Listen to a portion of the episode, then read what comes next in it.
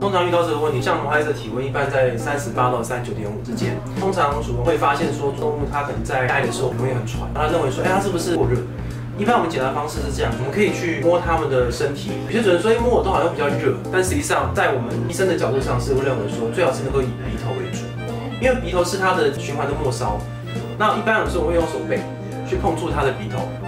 如果说这个时候它的鼻头摸起来是冰冰凉凉，还有点微湿，基本上这个体温是正常的。如果说你摸起来反而很干呐、啊，热热的，微热哦，那可能就是有发烧问题。那此外就是说我们在观察它们的时候，就是可以看它是不是食欲有下降、啊，或者是尾巴是不是下垂，或者是皮毛比较干燥，或者牙龈比较干燥、比较暗红色，会判定说它是不是有发烧。